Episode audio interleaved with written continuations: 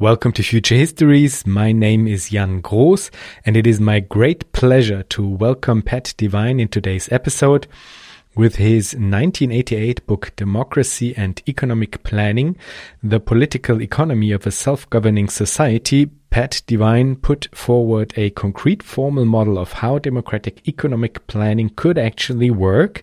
And it is one of the essential reads for people interested in the debate, I would say. Since then, he has contributed to the topic in multiple publications. Amongst others, he was the guest editor of the 2002 special issue of Science and Society. And as regular listeners will know, these special issues are part of the Envision Envisioning Socialism project, which is concerned with pushing forward the debate around democratic economic planning.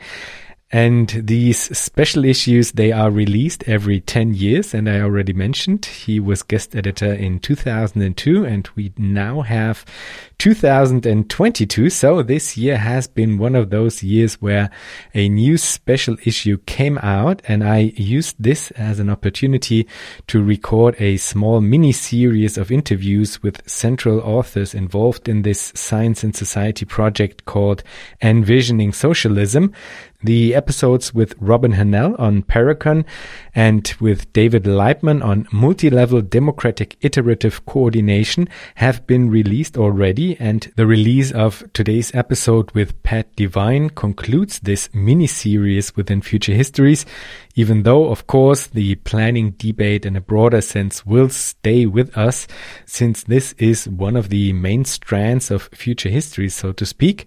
Before we start, I would like to thank Wilfried, Lukas, Karl, Fabian, Benedict and Marie for their kind donations. And I want to point you all to the English episodes only RSS feed and homepage. So if you are an English speaker, you can simply subscribe to the English episodes of Future Histories now through the RSS feed or visit the homepage, of course, futurehistories-international.com.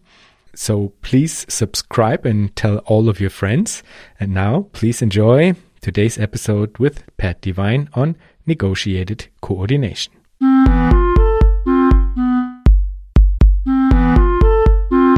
Welcome, Pat. Thank you very much. Let's start with a definition. What is democratic planning? Well, I, I came to the idea of democratic planning. Uh, we'll probably come partly to this later on as well, through thinking about the fact that Soviet style top down planning uh, proved not to work. And the principal alternative that certainly people who continued to believe uh, that some sort of socialist economy was necessary turned out to be uh, market socialism.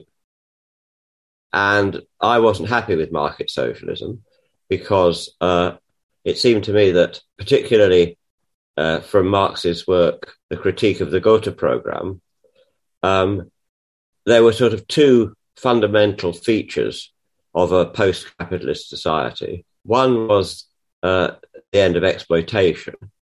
Well, market socialist enterprises, you could argue, were able to deal with that. But the other was the end of the anarchy of production. And the anarchy of production, in effect, uh, is the same thing as Adam Smith's invisible hand, or what today is called market forces. Um, and since market socialism, although it changed the character of the enterprise, and therefore you could say abolished or potentially abolished uh, exploitation, it didn't deal with the anarchy of production. And so what happened was that uh, autonomous enterprises, say state owned or worker cooperatives or whatever, uh, competed against one another. That's what market forces are about. And uh, that was intended to be a way of ensuring that there was incentive structures for enterprises to make sure that they were producing efficiently and what consumers, users wanted. But that seemed to me to violate the second essential feature of Marx's view of uh, socialism. Um, and so I thought, well, what are the alternatives? And uh, the alternative seemed to be not to rely on um, competition as a mechanism, but rather to rely upon cooperation, discussion, negotiation. And uh, that's why I developed this idea of a layered structure of uh, decision making and implementation based on the principle of subsidiarity, which originally comes from, believe it or not, the Catholic Church, the concept of subsidiarity, uh, where decisions, at least in principle, are to be taken and implemented at the um, most local level that is consistent with all people affected by the decisions being involved in making them and carrying them out. So um, that essentially is what led me to look at the history of working class and popular involvement, struggles, and demands to be involved in decision making, not just political decision making, but also decision making with respect to the economy. And uh, there are historical examples of that. But what really led me in this direction was the fact that um, in the 1970s, which you, of course, won't remember, but um, the 1970s was, if you like, a crucial turning point for the capitalist world because it was um, the, the decade in which inflation got completely out of control. So in the UK, in the middle of 1975, the rate of inflation had reached 50% per annum. Now, that for a developed capitalist country is very high. Um, and it was clear that something had to be done about it. And there were two um, approaches to it. One, which the uh, Polish economy, uh, Michael Kalecki, uh, had predicted in the 1940s during the Second World War, which was, well, the idea that unemployment is a problem for capitalism, which is, of course, what socially involved people thought unemployment's a bad thing. But Kalecki argued that the fact of the matter is the smooth functioning of capitalism depends on unemployment. It's a structural feature of capitalism. And therefore, if you were going to, uh, as happened at the end of the Second World War, if you were going to um, follow the work and the expectations that had been done during the war, summed up for, for the UK in the report of Beveridge, full employment in a free society, where a free society was, of course, a free capitalist society, um, then how would it work? And um, the problem with full employment for capitalism, as Kalecki saw it, was that it meant that the working class was stronger in full employment situation, both in terms of the negotiations to get a job, but secondly, also when um, you had a job and you were working in an enterprise and you wanted to have some say in how it was done, how it was being run. So Kalecki predicted that if we had full employment, it would cause problems, as indeed it did in the 1970s, when full employment resulted in this decade, really, of, of mounting uh, inflation. And there were basically two ways of um, dealing with that. One was, not that it was put this way, but in fact, it's what happened. One was to recreate unemployment which is what happened with the advent of neoliberalism, Thatcher, um, Reagan, uh, and so on. But the other was to do a deal with the unions and to say, look, if we get wage, money wage increases at a higher rate than the increase in the rate of productivity, then there's going, there's, that's going to result in price increases. Because if you've got an oligopolistic situation, as you had in all the developed capitalist countries. One enterprise could increase prices without altering its competitive position with respect to other enterprises because the oligopolistic situation was one in which they had to take account of one another's actions. And so if one enterprise increased prices, the others would do the same without altering their relative positions.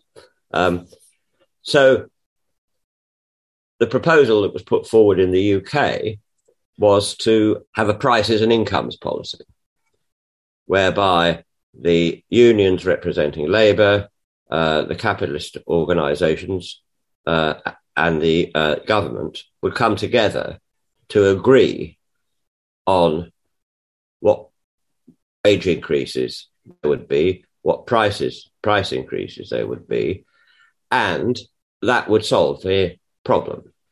Now, at that time, I was um, on the Economic Advisory Committee of the Communist Party in the UK. And um, we were in a minority there saying, look, this is a crisis. Something's got to be done about it. What should happen, we think, is that the unions and the Labour Party and the Communist Party should support a prices and incomes policy, but on condition.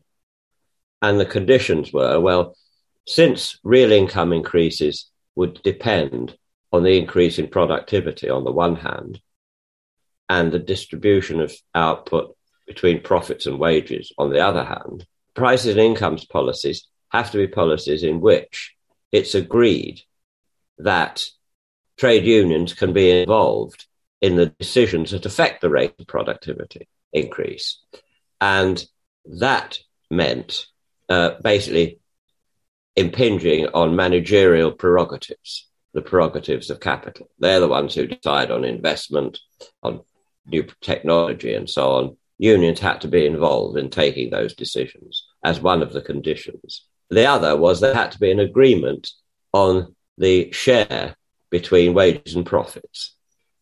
And that meant that unions, and when I say unions, I'm talking to, of, the representatives of, of the workers, obviously, would have to agree on whether the distribution between wages and profits was one they were prepared to accept. Now, that actually would have involved a move towards increasing social control over the decisions to do with economic matters and increasing the input of workers in those decisions. And we saw that as a step towards eventually uh, getting rid of the capitalist element by moving towards taking over um, ownership, social ownership of the enterprises. So that you can see is the beginnings of negotiation and agreement and coordination. And that, in a sense, was the, the beginnings of my thoughts on how one would move toward didn't what we didn't want a top down planned system. I mean, we had that to some extent in the nationalized industries, but they were rather paternalistic. Um, and they didn't involve workers or, for that matter, consumers and users in the decisions of to, with respect to the in- industry. What happened was that they were made by uh, people who thought they were doing the right thing for people rather than people doing things for themselves. So that's the origin of it. And that's why it had to be a structured layer, uh, combining, if you like, centralized decisions where the issues at stake affected everybody, and then more localized decisions where the decisions involved only affected, uh, well, in the case of, say, the running of an enterprise, the workers in that enterprise. So they would operate with an enterprise in which the overall criteria were set more generally, but how to operate and implement uh, within the enterprise those criteria was up to the people working in the enterprise and doing it. So that's why it needed to be a structured layer of um, decision making. And um, it meant that workers, instead of being passive recipients of decisions that other people had made, was in fact were in fact themselves involved as agents in making the decisions. So it was also, we thought anyway, a way in which you could move towards um, within still a capitalist system towards overcoming the uh, various forms of alienation that are created by the operation of capitalism. So that is basically what uh, the model is about. It's about enabling people at different levels in relation to different decisions and in different ways to be involved in those decisions so that they feel some sort of responsibility for them at the same time as making sure that they are decisions that they feel are in their interests, but as in not only in their interests, but in the interest of other people who will also be affected by the uh, decision, which is why they too have to be involved in the process of making a decision. So that's a long-winded way of saying what I see the underlying sort of focus of democratic planning is based upon participation. That's very nice to see that this is actually coming from a very practical involvement that you had with actual politics. Yes, absolutely. And then you tried to uh, yeah. uh, like um, form a model around these experiences. Actually, that's very yes. interesting. I could just add that during that period of uh, the prices and incomes policy, uh, there was also drawn up initially, funnily enough, by a conservative government but then they lost power or lost the election, and so there was then a Labour government, and they formed. Uh, uh, there was a, a, national plan was drawn up in the UK. This national plan was a response to the fact that with the end of um, uh, colonialism, with the end of imperialism, well, maybe not the end, but the weakening of it, that privileged position that it gave the UK economy uh, was undermined. And so the UK economy was losing way to other economies, with it all capitalist economies, but it was becoming relatively weaker. And that process, of course, has gone on and on and on ever since. But um, so that meant that um, something had to be done, as it were. Productivity increases were small, etc., etc. Uh, and so a national plan was drawn up.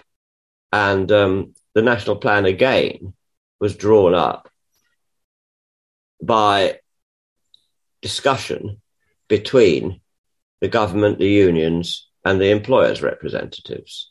And they agreed on plans to improve the performance of the economy. And then underneath that, there, that was called the National Economic Development Council, National Economic Development Council, which came to be known as a Neddy for some reason or other. And underneath that, there were little neddies, uh, which were comparable bodies for each industry. So each industry would have a little neddy where the trade unions representing workers in that industry, uh, the government or the local government, and the um, employers' organizations at that level would again come together and see how they would best implement the provisions of the overall plan within their particular industry. So that was another, if you like, example of a layered process of decision making. Uh, the national plan failed, but that's another matter. So we are already uh, very like deep in the subject matter. I think maybe to kind of also introduce the audience uh, to the topic, let's approach the, the thing on a more abstract level. I mean, you uh, very nicely uh, elaborated how you came to your specific model of negotiated coordination, but maybe just as a very like short description, an abstract description, what are the main characteristics of a, a democratic planned economy in general compared to other types of political economy? Well, I suppose at the most general level, it means that the uh, the society, whether it's a local local society or a regional society or a national society or a international society or a global society, all these different levels, they all um, get together to decide at the appropriate level what the policies that would uh, contribute to human well-being, the best policies to contribute to human well-being would be as they currently saw things. And then they would discuss again at the different levels how to implement that. So, for example, take the issue of climate change at the moment which is obviously a very hot issue, probably the most important issue. So it's quite clear what needs to be done at a global level. But it's not at all clear that it's going to be done. And that is because of the conflicting interests of uh, the different countries and within the different countries, the different sectors of public opinion, the different sectors of the economy, and so on. So, what what this would do would be to say, okay, so at that level, global level, there would be agreement reached upon what needed to be done in order to deal with the climate change, the loss of biodiversity, global warming, and all the rest of it. And then there would have to be agreement on how what needed to be done would be distributed between the different countries. Uh, and that would obviously have to depend upon the historical record. That is to say, the developed capitalist countries are the ones most responsible for the climate crisis and the loss of biodiversity. Not the only ones, but the main ones. And that would obviously have to be reflected in the decisions about how much of what needed to be done had to be done by the different countries. And a similar process would apply uh, within each country, and then within each country, within each region, and then within each region, locality. So it would give people directly and indirectly control over what needed to be done in order to contribute best to human flourishing taking into account the different positions that uh, different parts of the globe, different sections of the community um, are in, different responsibilities, how you uh, were going to agree on what would be a reasonably fair um, way of dealing with this. And the point that one has to realize is that this is not, sounds implausible in our existing society because that's not how capitalism works.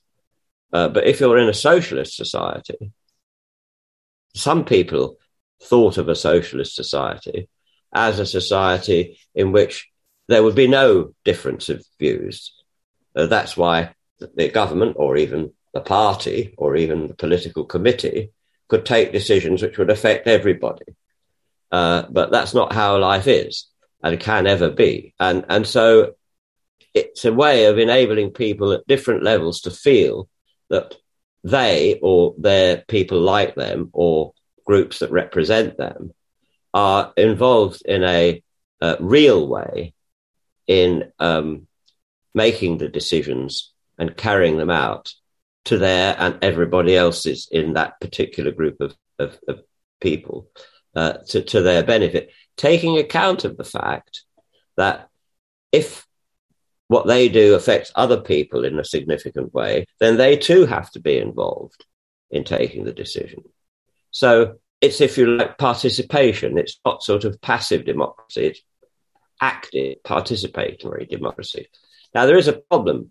We've come across this because a close colleague of mine, an ex PhD student of mine, Fikret Adaman from Turkey, of whom I've written a lot, we've written a lot together. But he has been quite influential within Turkey in promoting this idea of participation.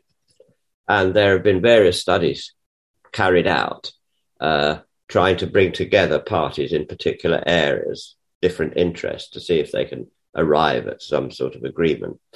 And very often they do arrive at an agreement, but then nothing happens because they don't have the power to ensure that what's agreed is then actually carried out.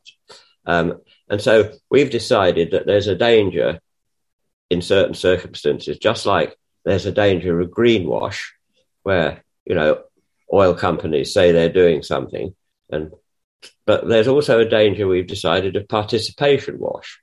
People feel that they're actually participating, but they're not really participating in a way that makes a real difference to what happens. And that's, if you like, why you can't talk about all the things, the ideas um, that uh, that we've been working on as relevant within a capitalist society. You have to think of ways in which those ideas can be used to promote um, prefigurative actions of one sort or another that would lead further in the direction.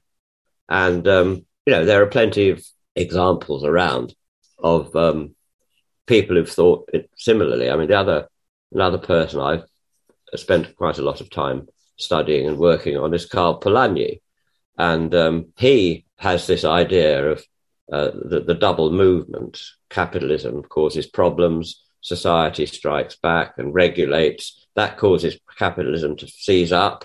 So you get, so if you like, the opposite movement to re-establish the market, and it goes on and on like that until society, uh, in the end, takes full control over its economic aspects, which means you have to, in his terminology, get rid of the fictitious commodities, markets for capital, labor, and money. Um, so you can move in those directions within capitalism in a prefigurative way, or in ways that then lead to the next stage of demands. But you can't really expect to be able to implement things in, in, in, in the way that uh, the model envisages uh, unless you get rid of capitalism. And one of the ways in which you can help to do that is by this idea of of moving in that direction through various forms of prefiguration uh, and uh, theoretical and ideological work and so on. Brilliant. That's uh, I absolutely share uh, this uh, analysis 100%. Uh, specifically, the the idea that we need prefigurative uh, politics and actions in the here and now, but we do also need formal models of how a democratic, uh, participatory planned economy could actually look like. So yeah. let's dive a little deeper into um, how your model is set up. Could you describe the the core core elements of your model, which you call negotiated coordination? Well, um, okay. So the first, the first building block is is the concept of what I call social ownership, not private ownership, not state ownership, but social ownership. And social ownership, I think of as as ownership of all the groups that are going to be affected by the use of the assets involved. So if you've got an activity which only affects a small local area, then it could be run by an individual or a small co op or whatever. If you've got an enterprise which um, covers a, a wider area, then it would need to be owned by the interests within that wider area who are affected. And so it comes back to what I was saying about the climate change, uh, the environmental, the ecological crisis we're facing. There'll be different levels at which decisions have to be taken because different people are affected at different levels. At each of those levels, the people who are the groups that are affected need to be the social owners. So that's the concept of social ownership ownership by the groups of people who are affected by the decisions, by the use of the assets involved. And so that then leads me, because I'm now thinking more in, in terms of economic activity. I mean, you can apply the same principles more generally to political and social activity, but I'm thinking more generally because, after all, I've come at it from the standpoint of an economist or a political economist, I like to think. Um, so then you say to yourself, okay, if you take an industry at the level of the enterprises that constitute that industry or sector of the economy, whatever you want to call it, the people who are going to be affected by the activities of that enterprise are the people who work in it, uh, people who use what it produces, either consumers or other enterprises if they're intermediate goods that the enterprise produces. Uh, the locality in which the enterprise is based and the people who live there. So just let's take those three those three groups: workers in the enterprise, um, users of what the enterprise produces, and the locality where the enterprise is based. They would be the social owners in a simplified way of the enterprise. You might also want to say, well, we, we might want still to have people who are greens, who are concerned about the way the enterprise will affect the environment and the ecology. And that's the focus of their interest.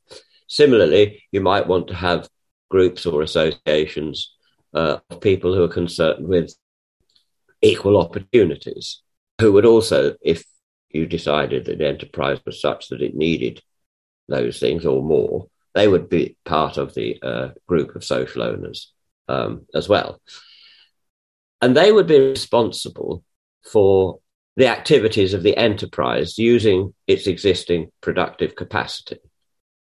And they would then produce with that productive capacity what they thought uh, was needed. And that would be a, a way of generating information because if consumers or other enterprises didn't want to make use of what they were producing, that would be evident in the fact that they would produce more than they could sell, or they would have to uh, lower their prices, and then they wouldn't be able to produce as much, and so on. So that would be at the level of the enterprise. But then, if the size of the industry needed to increase or to shrink, either because increased because demand for it, what it produced was increasing, uh, and so on, it would have to either invest or disinvest. And that would affect all the people who were the social owners of the enterprise. But since there'd be more than typically more than one enterprise in an industry or a sector, other enterprises would be faced with the same problems. Were they going to expand or shrink? And therefore, when it comes to a process of how do you decide on the pattern of investment across all the enterprises in the industry or sector, that doesn't only affect one enterprise, it affects all of them. And therefore, they all have to be involved as the social owners of the decisions about investment, major investment in the industry. And therefore, what would happen is that you would have a negotiated coordinating body. So they would get together and they would have the information about the performance of individual enterprises, how that what they were producing was being received by the users, uh, but they would also have information about the work situation in the in the area where the enterprises were based. Uh, there might be some areas which were suitable only for this type of enterprise, uh, and other areas which were suitable for all sorts of different enterprises. In which case, you'd think, well, the the, the area that um, was only suitable or the activity that was only suitable for this area is probably the one where activity should expand, investment should be, so that there's work for people in that area to do. Areas where you can easily move from one type of production activity to another maybe don't need the uh, same amount of uh, activity from this industry. They can have activity from other industries. So you'd have to take that into account as well. And you'd arrive then at a decision about the allocation of investment or disinvestment if the industry was shrinking um, across the body of enterprises that constituted the um, industry. And if the industry was expanding, you might even need to take account of other areas where the industry wasn't currently based, but maybe there was a shortage of work there or activity there and this particular activity was suitable there. So you would be able to uh, establish new enterprises in such areas rather than expand existing enterprises. So where you've got interdependent decisions that would affect people in this wider group of areas or this wider group of enterprises, that would have to be taken by negotiation between all the affected groups. So that would be the second sort of strand of it. And that, I noticed in one of your questions, that for, for me is the distinction between market exchange, which is what the individual enterprise engages in, and in capitalism, how the interdependent activities of the different enterprises are coordinated is through the operation of market forces. Profitable enterprises expand, unprofitable enterprises contract or disappear. But that happens in ways that nobody really has any control over. It just happens because if you're making a profit, you can expand, and if you're not, you can't, and you have to contract. So, market forces produce uh, outcomes that no one willed. Um, nobody planned them, they just happen as a result of the operation of market forces. Negotiated coordination is an alternative to market forces as a way of coordinating activity. It's also less wasteful because the problem, as for example, the uh, English economist Maurice Dobb emphasized, uh, is that where you've got interdependent decisions to be made, which the outcome of one depends upon what other people are doing as well as what you do, it's better if you can to coordinate those decisions in advance rather than let them be coordinated after the event by the operation of market forces. Now, that also brings us to one of the other questions or points you've made in your um, list of questions, which was extremely helpful, which was the two different sorts of certainty. So, Maurice Dobb emphasized that within an economy which is coordinated through the results of market forces operating, one form of uncertainty is created by the fact that you don't know what other enterprises are going to be doing. Whereas what other enterprises are going to be doing will affect the outcome of what you're doing. Uh, so that's one sort of uncertainty.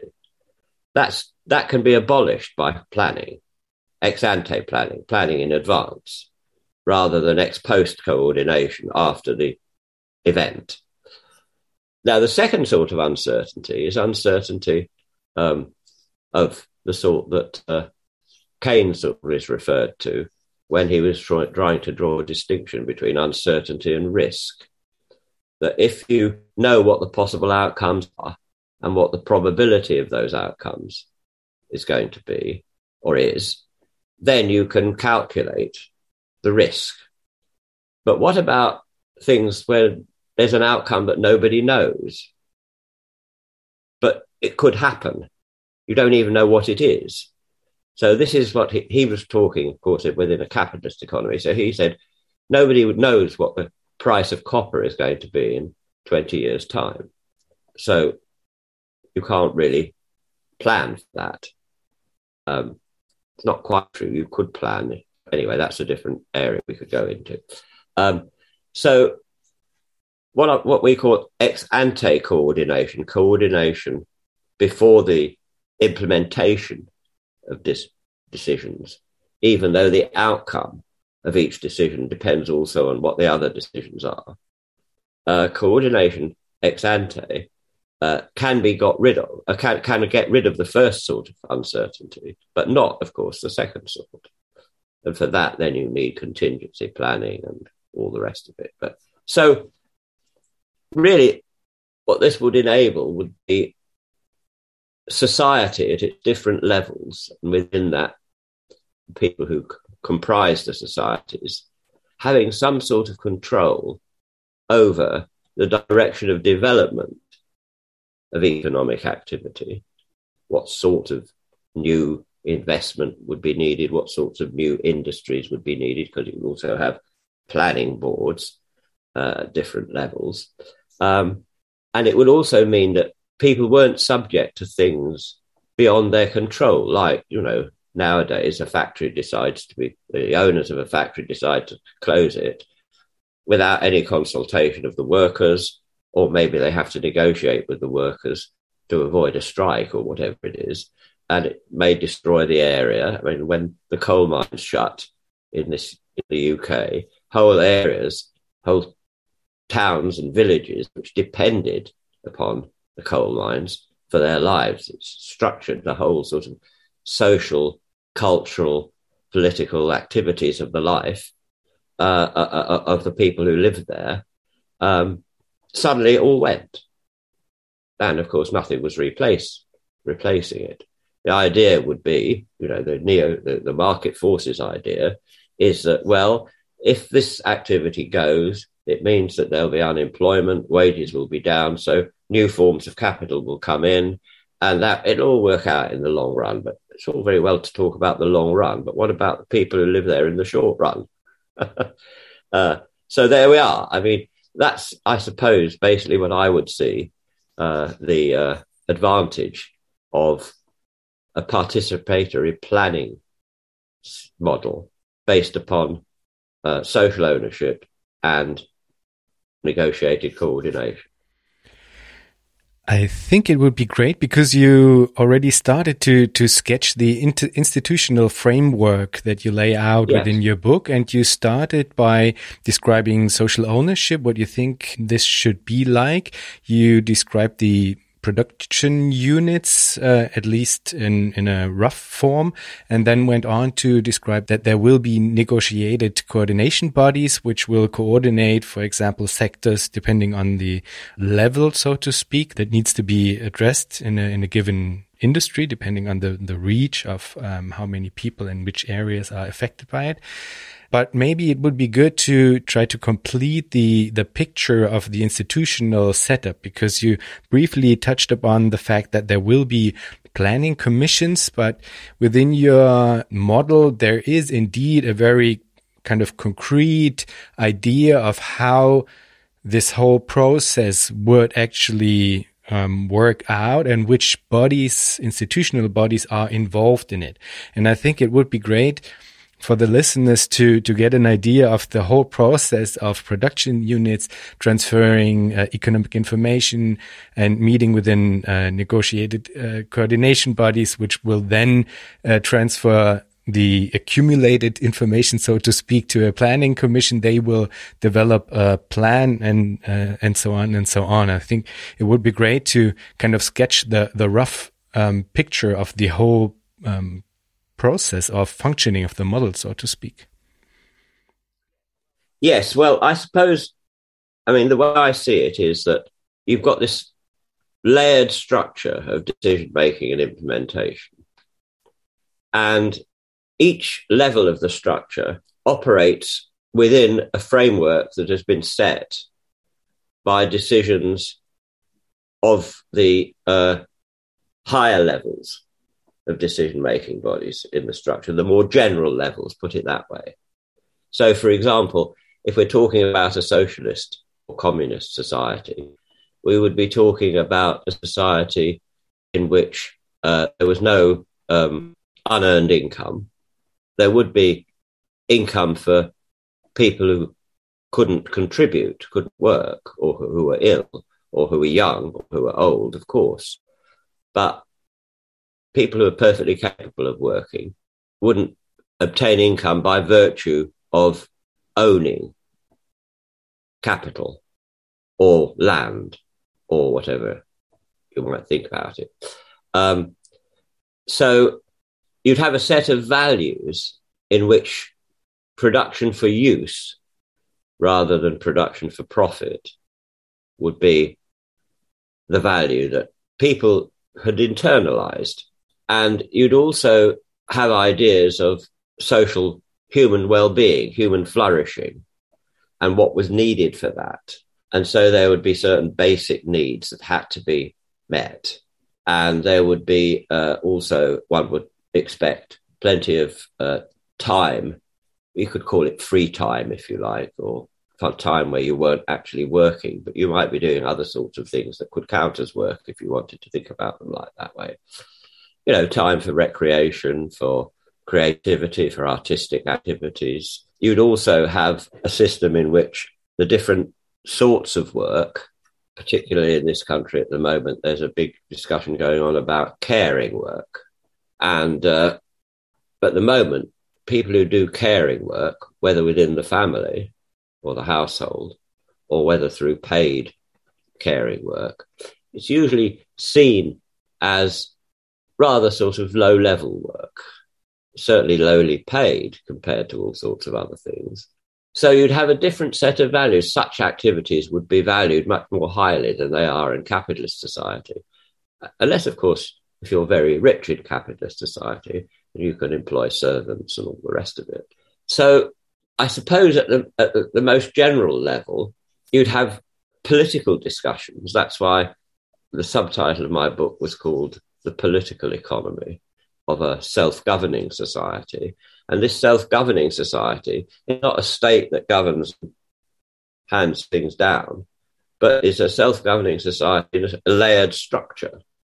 And so you'd have, for example, at the highest level, the most general level, you'd obviously have to have legislation to do with, say, human rights, equal treatment, people not being able to be discriminated against, and so on. And that would create a framework within which, at lower levels, you'd have to take account of that. So you couldn't have a situation where, say, a local village or government council decided they didn't want any Roma or Gypsy people in.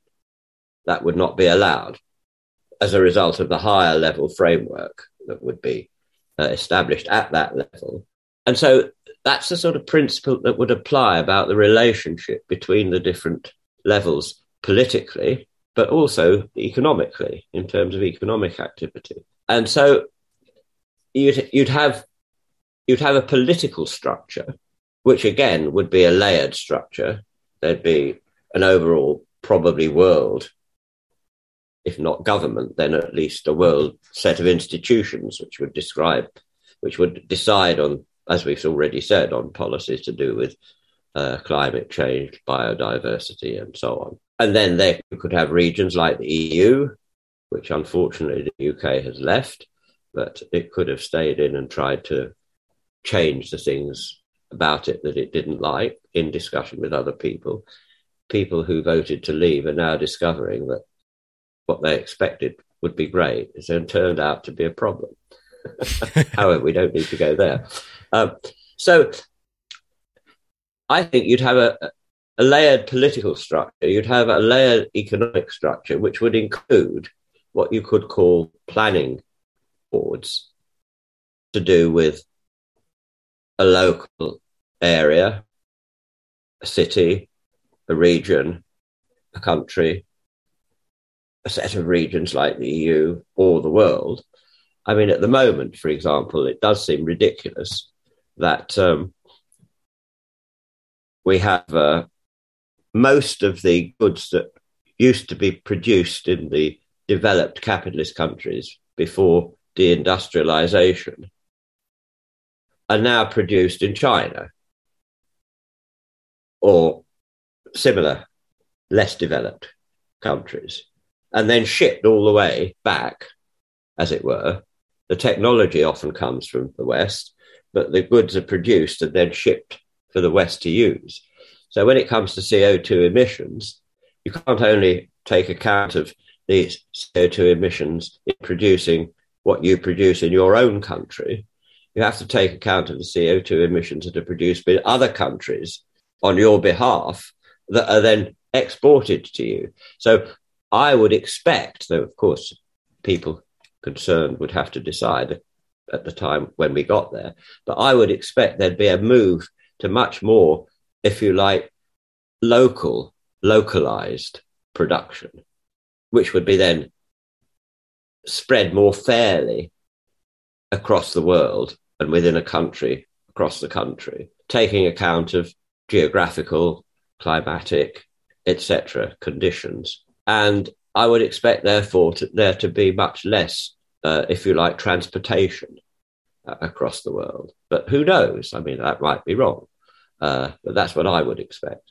And uh, but that wouldn't be decided, obviously, by me. That would be decided by the people in a democratic, participatory, democratic fashion, layered fashion, deciding at the different levels uh, what was best for the people who lived there, for them, and so on.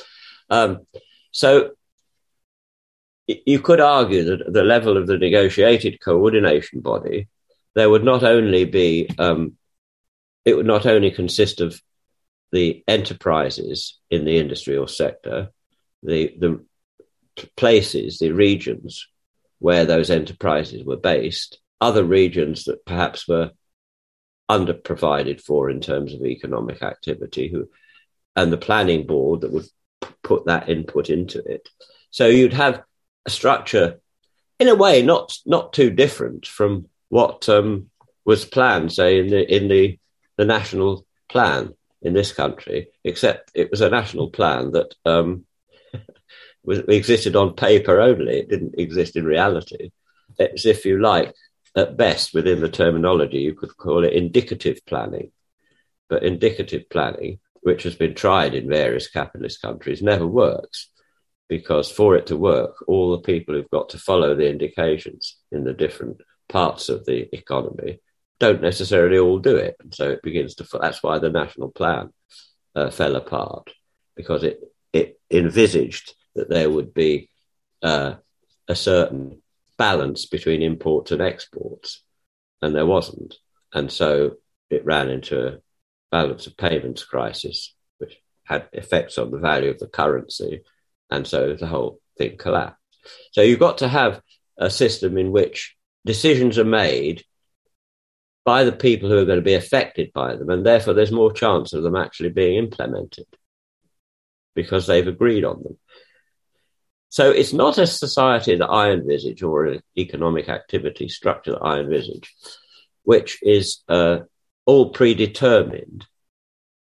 Its activity is decentralized, but within a centralized framework, if you like. So just to sum up, social ownership negotiated coordinated bodies, planning boards, all uh, operating in an interdependent way, with the planning boards, if you like, representing the political side of things, the government or the authority structure at each level of, of the layered structure of decision making and implementation. I think that's probably the best I can do in terms of the institutional framework. I think we uh, need to try to uh, sketch uh, maybe in an example of how this would work out in concrete terms because i mean uh, we now have this institutional framework. We have the the production units. We have the uh, negotiated coordination bodies. We have the planning commissions all on different levels.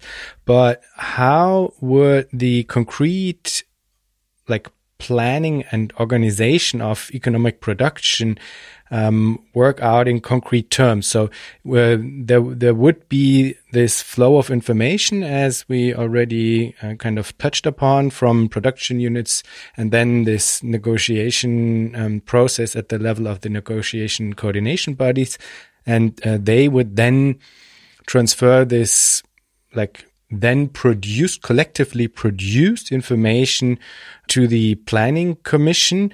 But for example, at this point, maybe could you sketch an image of what this information would entail? Like what would be the the the level of precision in terms of information that would be transferred to the planning commission? And then so what are the informational inputs that lead into the planning commission? What are the processes within the planning commissions? You have to say in plural because they are on many different levels.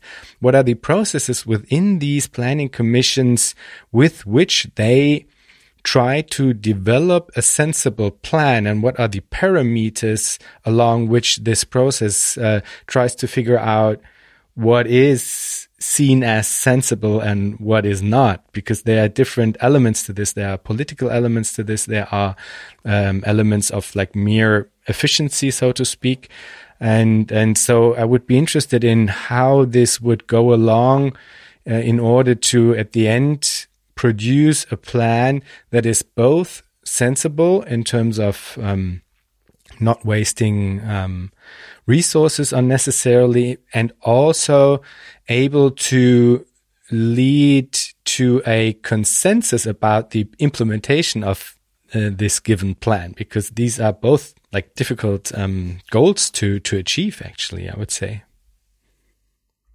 Well i suppose the first thing I'd say in response to that is that you talked about information flowing up through the different levels to inform what happens at each level. And that is undoubtedly one of the central processes that I would envisage. But equally, what you didn't mention, which I think is, is as important, is that there would also be information flowing down so that the decisions that the enterprise makes are partly dependent on the framework set by the decisions made by the negotiated coordination bodies. And their decisions are likewise partially shaped by the information coming down from the Planning Commission. So there's, if you like, an interactive flow of information between the different levels, which is, one would hope, what would enable the different levels of decision making, the different bodies, to make the most effective use of the available information, the relevant information coming from lots of different sources. So I've already said that one source of information would be the performance of the enterprise, each enterprise, in terms of what it's producing is it re- received by its potential users. So you could have a situation in which the enterprise is producing more than its users want to use, whether they're consumers or other enterprises using intermediate goods. Equally, uh, if that's the case, then that what they do would be to either they'd have to build up stocks, inventories. The enterprise is producing; they wouldn't be selling everything, or um, if they weren't producing enough, then they would have order books, which weren't being fulfilled as rapidly as they would like to fill them. That would suggest that either the enterprise needs to expand or contract, depending upon whether it's producing too much or too little. But then that's one that's one source of information uh, that would be relevant to the negotiated coordination body, which would be um, interested in, if you like, the extent to which the resources organized within the enterprise were being used in a way that contributed to what people wanted. Then, of course, what people wanted, if we're talking about consumers, would be very different from what people want in a capitalist country where capitalism generates discontent. You, it's not just that you want more, but you also always want different things uh, because, you know, everything's rapidly made obsolete, fashion changes, all the rest of it. So, sort of turbo consumerism wouldn't exist. And what would you be interested in would be what contributes to human flourishing, uh, human needs. And therefore, when you were considering how to, at, at, say, the level of the negotiated coordinating body, when you're considering what to do about the pattern of investment for the industry or sector that you're trying to work out, you'd have to take account, on the one hand, of how the individual enterprises were doing. On the other hand, you'd have to take account of what the situation within the localities in which the enterprises were based, what the situation there was. Was there a shortage of work? Was there too much work? Etc. Etc. You'd also have to take account of information that the negotiating and board coordination body got from the uh, planning board, which was to say, well, at the political level, it's been decided that we need to prioritize this form of development. We need to prioritize, for example, um, a shorter working week. So you'd have to take account of that uh, in terms of how you were going to operate. Then, in terms of what we've already talked about, uh, climate change would affect the nature of the technology that you might have to move to or to install. So I don't know that one can do more, at least I can do more, than just say, well, there'd be a lot of different sources of information coming from a lot of different groups who are likely to be differently affected by the decisions taken. And this information, because the groups themselves are participating in the discussions, is information which the groups themselves would be able to contribute to the discussion based upon their own experience, their own situation, which nobody else knows quite in the same way that they do. In other words, if I wanted to use technical terms, uh, they would be able to draw upon the, the social tacit knowledge of the group. Um, one of the things that the Austrians are always on about, or at least the modern Austrians, uh, are tacit knowledge. It used to be distributed knowledge, but since Oskar Lange's model solved that problem, they now fallen back on tacit knowledge, but where they think of tacit knowledge as individual knowledge. Whereas, of course, you can have the tacit knowledge of a group, learns how to work together, uh, and so on. So the tacit knowledge of the different interests, groups representing the different interests, would be contributed. And therefore, you'd have a situation in which there would be discussion about what to what to do, what decisions to make, based upon a consideration of all these different forms of knowledge that are relevant. And it would take place in a group of people whose psychological predisposition, whose values were, well, look, we're obviously concerned about how this is going to affect us, but we also are concerned about it, how it's going to affect other people. And therefore, we've got to come to an agreement about um, what the best outcome, not for everybody individually, but for the social owners as a whole, would be. So it's an extension of, of John Donne's No Man is an Island. No group is an individual group, and all it cares about is itself it's part of a collectivity and it's concerned with the well being of the collectivity. And the collectivity includes people who are going to be differently affected by the decision. Some decisions will affect everybody adversely, but there's unlikely to be a decision that will affect everybody beneficially without, if they didn't have to take account of other people. So there'd have to be a process of discussion, negotiation, um, and, you know, in a way, again, from my own experience, I've had a very sort of minor, uh, very minor indeed, example of this in, in the university, um, which has a limited budget. Uh, most universities don't have a large enough budget, but leave that aside. So you've got the different departments, the different faculties. They all want more resources and they have a resource committee and they have representatives from the different departments and faculties on this committee and they argue and negotiate about how cuts or increases should be distributed. And in the end they reach an agreement. Not everybody's happy with the agreement because they'd like more but they'll live with it. And of course you could say, well, supposing somebody says we won't live with it. Well, that's not how, that's not the ethos of the sorts of discussion, sorts of negotiation that um, we're envisaging if we're talking about a, a socialist stroke communist society. Uh, we're talking about a society in which people's well-being depends as much on other people's well-being being catered for as on their own well-being catered for solidarity, if you like. So obviously, you're right. You, there'd have to be, you know, it might be democratic uh, dis- decision voting in a negotiated coordination body.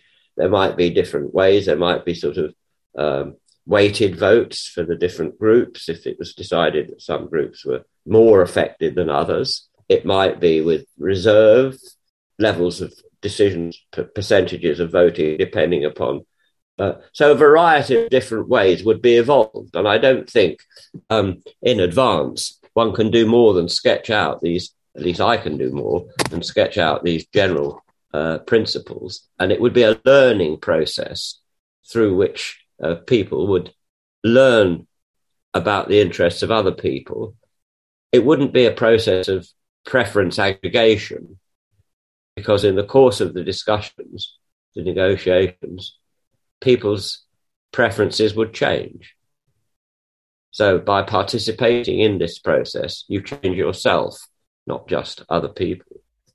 I think there are uh, some some uh, elephants in the room that, that need to be addressed, and, and I guess one of them would be the question of complexity, because uh, complexity, complexity, yes. Yeah. I mean, in uh, in a in a very abstract and general sense, I absolutely understand where you're coming from, and the idea of what you said in in your last sentence that it is not only about a collection of existing preferences, but uh, about a like a collective production of a, a, shared interest, so to speak, and and then the the the will and the ability to act upon it, maybe to add.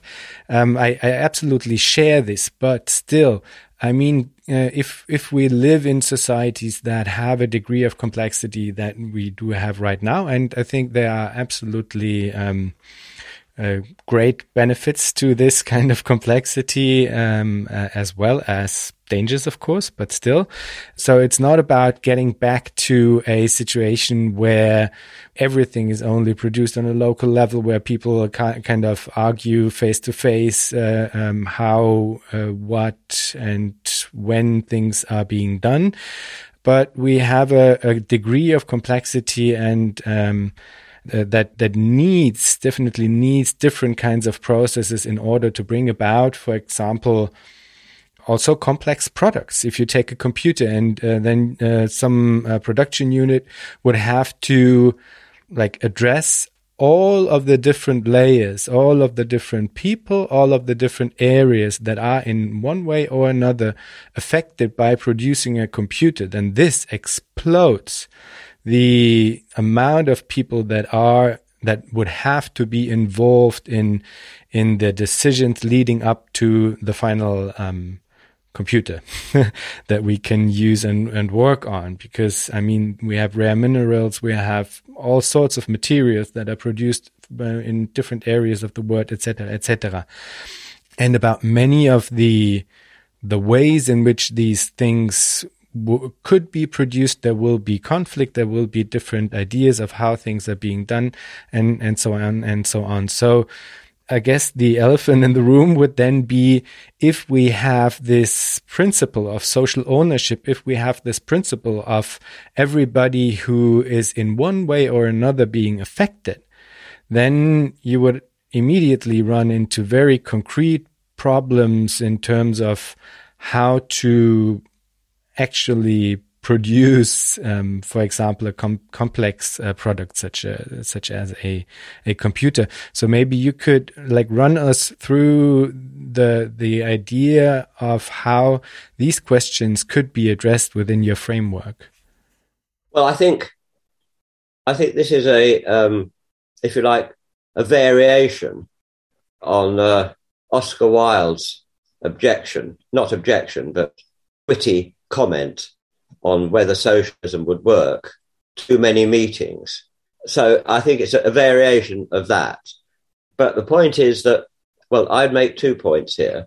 Well, three actually. Um, the idea that everybody would have to be involved in every decision because everybody, in some sense, however remotely, is affected by every decision, uh, is not anything that not not anything like what I envisage. I envisage and I think the model envisages uh, that people are involved either directly or indirectly, either face to face, as you put it, or via representatives in major decisions that affect them. Um, so, for example, you could argue that within an enterprise, if the workforce comes across a better way of doing things than had previously been the case. And that required a bit of new equipment or something, which you could call investment. Minor investment like that would be within the scope of the enterprise to do. If it came to major investment, like a, um, a whole new factory, or workshop, then that would have to be considered in terms of, well, does this count as something which would affect other people to some extent, uh, to, to such an extent that they need to be involved in the decision or not? And you can only work that out, I think, really, as things evolve. I mean, I could fall back upon um, the uh, generally accepted view that that Marx and Engels didn't say much about how a future socialist society should would work, because that would have to be worked out by the people who were doing it, who were there, who were implementing it. Uh, but in general, you can have the principles, and um, so I think my first sort of comment on that would be that um, it wouldn't be a situation where everybody had to be involved in everything, even if it everybody is thought of as everybody who might have at, at some level some small input into uh, the decision at some time or other. So, I mean, at the moment, you talk about a computer. Well, now, and the complexity of everything that goes into that obviously true. Scientific endeavor, uh, a lot of international cooperation, maybe not as much as they should be, but because of you know private property rights and all the rest of it. But still, uh, a lot of um, yeah, a lot. I mean, one of the problems that we're experiencing in the UK now, having left the EU, is the extent to which we're still going to be involved in EU activities, scientific activities. And surprise, surprise, they discover, well, if you're not in the EU, you uh, don't actually have the same right to be involved as if you were in the EU. What a surprise. Anyway, that's something else. So that's the first thing I'd say that these things happen at the moment without everybody feeling they have to be involved in everything. So that's the first thing. Second thing is, at the moment, uh, in, in capitalist societies, you get a variety of institutional forms. So, for example, you get uh, the multinational firm, which is has a headquarters somewhere, then has branches, and there are different models. One model is not that similar to the distinction between market exchange and uh, negotiated coordination over investment, where the different branches of an enterprise submit their profits to a center, and the center decides what to do with them, how to allocate them to, to this branch or to close that branch or open another branch. So these sorts of things already happen uh, to a significant extent. And um, of course, if you've got a conflictual relationship like you do under capitalism, workers, even managers in one branch is being closed might not be happy. Uh, but nevertheless, if they're not involved in the process of decision making, either directly or indirectly, what can they, um, you know, there's not, not much they can do about it other than go on strike or work slow, or, and in the end, that will probably cause the enterprise to shut. The other thing to say, two other things to say. One is that um, actually, uh, if you think about the way in which complex capitalist societies work, they work almost exclusively based upon meetings. There are meetings of boards of directors, there are meetings of technical teams, there are meetings of human relations, used to be called personnel, now we're not personnel, we're not people anymore, we're just resources. Um, so one shouldn't underestimate the number of meetings that take place to run a complex capitalist society. One shouldn't also underestimate the extent to which a lot of those meetings are to do with how to deal with getting round regulations, capitalist rivalry, protecting uh, intellectual property, fighting legal battles, all of which you'd expect would more or less disappear in a socialist, so communist society. So, and then the third thing I'd like to say about that is that at the moment, we don't only have a functional division of labour, which you'll always need. Uh, that is to say, you have electrical engineers, mechanical engineers, etc. You have electricians, you have plumbers. Uh, so you have a functional division of labour. You also have accountants, managers, technicians. Uh, you also have uh, doctors, um, lawyers, uh, architects. So you've got a functional division of labour, but you've also got a social division of labour. That is to say, most people spend most of their time doing work of the same functional level. So skilled manual workers, professional workers, uh, managers who run things, politicians. Most people spend most of their time doing those sorts of works. It's a bit like, you know, in the university, you don't only have um, academics, uh, but you also have people who clean the rooms and the corridors. And most academics don't clean the rooms and the corridors. Uh, and most people who clean the offices and the floors aren't academics. So there, there are these different social divisions. And it's been found, I think it would be fair to say, that people who are the same social level of division of labour, even though functionally they're doing different things, find it much easier to talk to one another than they do to talk to people who are in a different social level. Now, if you, as I propose in my book, think of that it way that way, what I would envisage, what, what I argue for, is that we abolish the social division of labour, which is basically what um, Marx talked about the difference between intellectual and manual work, generalized to the different sorts of social division of labour. And we each, at various stages in our lives, or possibly at the same stage in our life, do different sorts of labour, which is currently now what is social division of labour divided.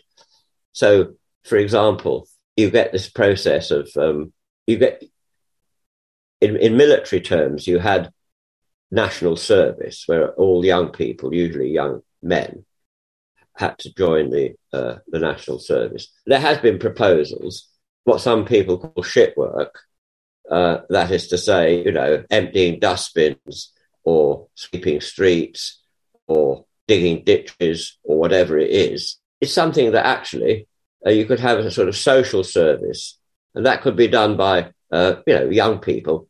The, the necessary work that still remained after you went for as much mechanization and automation and so on as you can have, uh, and you could actually probably envisage I mean, I did national service in the Royal Air Force in the UK, and although I wouldn't have liked to spend my whole life doing it, it was quite an interesting experience. And you know, you learned something. It was boring. I wouldn't have wanted to to spend most of my time doing it, but I was young, and uh, you get through it. And there's a certain camaraderie develops, which you enjoy at that age, and so on. But then, you know, I'm perfectly capable of cleaning my own office but that's not how things are structured. So if if we all did our fair share, give or take a bit, of um, the different social levels of activity, social division of labour, rather than functional division of labour, we'd have experience of all these different levels. And it means, for example, that if we were involved, as for example in the university, to some extent, where in the governing bodies of the university, uh, people were mainly appointed, uh, but there were one or two. There was a small proportion of elected members, and if you were elected and you got, got involved in the decisions involved in running a university, you learnt what was involved, what mattered, and then when you stopped being elected, because we were usually elected by the because we were the sort of representatives of the union who would put themselves forward for election and usually got elected. Uh, but you began to appreciate the problems that the management, if you like, was dealing with.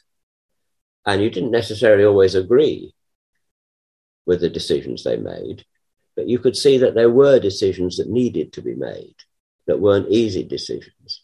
And if you've had experience of that, it means that you approach it in a slightly different way. You're not always oppositional uh, and say, no, we're not having that. You've got to think of something that, uh, what would you put forward as a way of dealing with the problem that would actually move things forward in the direction that you would like to see it go, rather than just no, no, no to everything. Um, so it would mean that if you if you did that, there'd be less of a problem in terms of dealing with the complexity that you're talking about. And uh, the fact that I think that this is just what I think, I've no idea whether this would be the case or not, that uh, there'd be more, as it were, production would be more localized. Not everything, of course, but more localized. So things that could be produced locally probably would be produced locally rather than being shipped across the world because it could be produced slightly more cheaply there, since you pay people less there and so on. You'd get rid of all that. Um, and I don't actually see complexity as a problem, really. It's, it's something that, that obviously exists in modern society and will exist in all societies. But I don't see why it can't be dealt with by people having, as it were, been transformed by, I mean, one argument that sometimes is is is uh, is used against participation is well, maybe lots of people don't want to participate, or maybe they're not able to participate. But the point is that if you have never had the chance of participating in running anything, then you probably don't want to get involved in it. A bit like participation wash. If what you do makes no difference, why bother? and so people learn by by what they by their life experience and if they have life experience of different sorts then they have a, a wider basis of experience to draw upon when thinking about things now this probably doesn't dispose of your elephant but i think um, it uh, is, is that's how i think about it anyway well, it doesn't completely uh, dissolve uh, the the the problem. I'd I'd say so. There's still some kind of elephant uh, there. I'd say, and this is not because I wouldn't share like most of your arguments. I just uh, think that that they even taken together do not yet address like the complexity of the problem itself. Because I mean, at the end, one like essential question would be how to draw the line. If you say that, okay, not everybody has to be involved in everything and being like affected in a tiny bit by something does not really immediately lead to uh, the necessity of you being involved in the process, then I mean, the immediately the, the question comes up. Okay, but what is the parameter or what is the what is the the way in which this distinction is being made because if we stick to the example of a computer then despite the the fact that we do have a lot of meetings in capitalism as well and all the arguments that you just gave there still at the end is the very concrete question that if the principle in general is that if you're uh, affected by some of the elements that are um, involved in the production of a computer, then you will have to be involved within the uh, process as such. Then the problem still exists if we do not like have some kind of um, uh, idea of uh, how to define this threshold, so to speak, of how much being affected leads to one necessarily being involved within a um, a process or a decision making process uh, uh, and stuff like that. And the question then is if there are like 30 different interests being represented within the board of a given production unit, then how to argue that the 31st should then not be included or I mean there there needs to be some kind of um, principle to to to draw a line of when something counts as being affected because I'm, it's just a, a very like a, a question of principles as much as practice, you know? Well, I don't know. I I don't really know what to say about that. I mean, at the moment, you've described the complexity of the inputs into making a computer. Okay, I, obviously that's the case. Now, I suppose I would see that as a lower level decision than the decision as to whether or not one wants to have a computer made in the first place. So there's been a lot of work done, less fashionable now than it used to be sometime, about the way in which technical progress, although it can't be um, predicted in advance, the form it's going to take, but the direction in which it goes is shaped by the dominant interests in the society. So, for example, there's a lot of discussion now about social media or YouTube or whatever. Now, some people argue that these technologies are um, technologies that just develop almost independently, neutrally. They're just technologies that's there to be sort of discovered or created or whatever. Rather than the alternative view is that these technologies are developed in ways that, that suit or contribute to the existing ethos, the existing uh, ways of things happening under uh, capitalism. Uh, so I think at, at that level, uh, there would be decisions about the direction in which one wanted technology to go, not the detail, because one can't predict that, but the direction in which one wants to go. Where does one want to put resources for future technological developments? Which teams of the sort that you're talking about does one want to support? And presumably, big companies do that all the time. They have to decide uh, are they going to favor this technique or that technique or this direction of development or that direction of development? Once that decision has been made and the resources to finance it have been made available, then it's not up to the people who are making those decisions to actually implement it. It's up to the people who know about the structure. So that's where, I mean, at a, at a simple level, social owners would decide, just as the boards of directors do of private capitalist companies now, overall sort of priorities for the for the company or for the uh, enterprise. But then it would be the people who work in the enterprise who would be the ones who say, okay, this is what we need to be doing. This is what we need to be going. How are we going to do that? How and and then if they then come up with ideas for something new, they can put that. So you get two way flow of information, and that doesn't mean to say you wouldn't have specialist teams like the sort that you're talking about.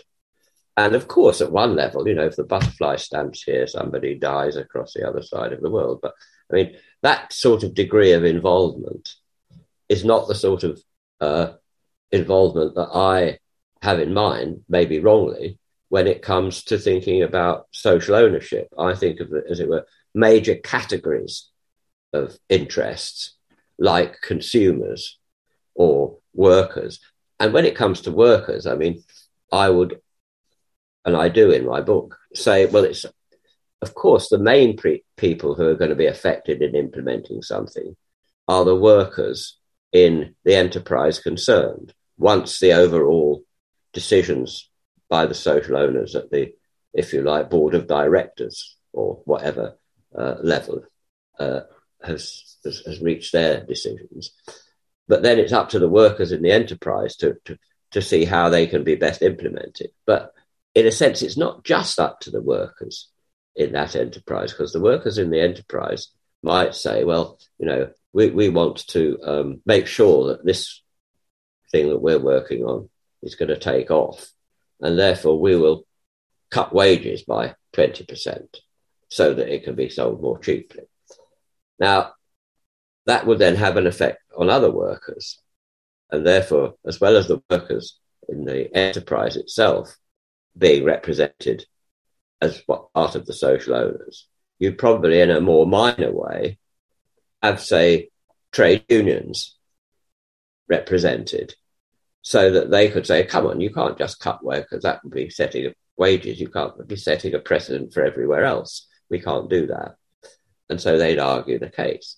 So, in other words, I always have found it difficult to go beyond the general principles because I think that would have to be learnt by doing um, rather than pre- prescribed in advance. Um, I think the general principles I'm fairly clear on, and you seem to be happy with them too. But how they'd actually work out in practice, in detail, I can't. I can't foretell that. That would have to be worked out by the people who are doing it. Yeah, I guess I'm. I, my my position would be that I think there are still some open questions in terms of the general principles as well, uh, because they cannot that easily be separated from the practical implementation. That would be one point, I guess.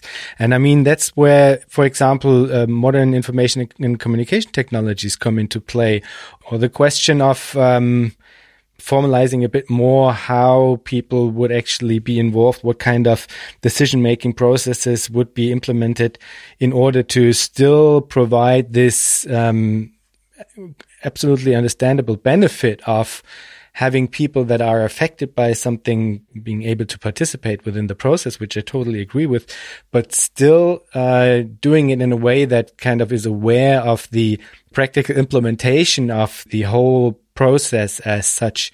And um, I mean, uh, one one thing that, as I said, immediately immediately pops up would be the question of how could like modern information and communication technologies maybe assist within this process because uh, this in a world which is like highly diverse, highly interconnected, and in which some processes of production are necessarily international and not local.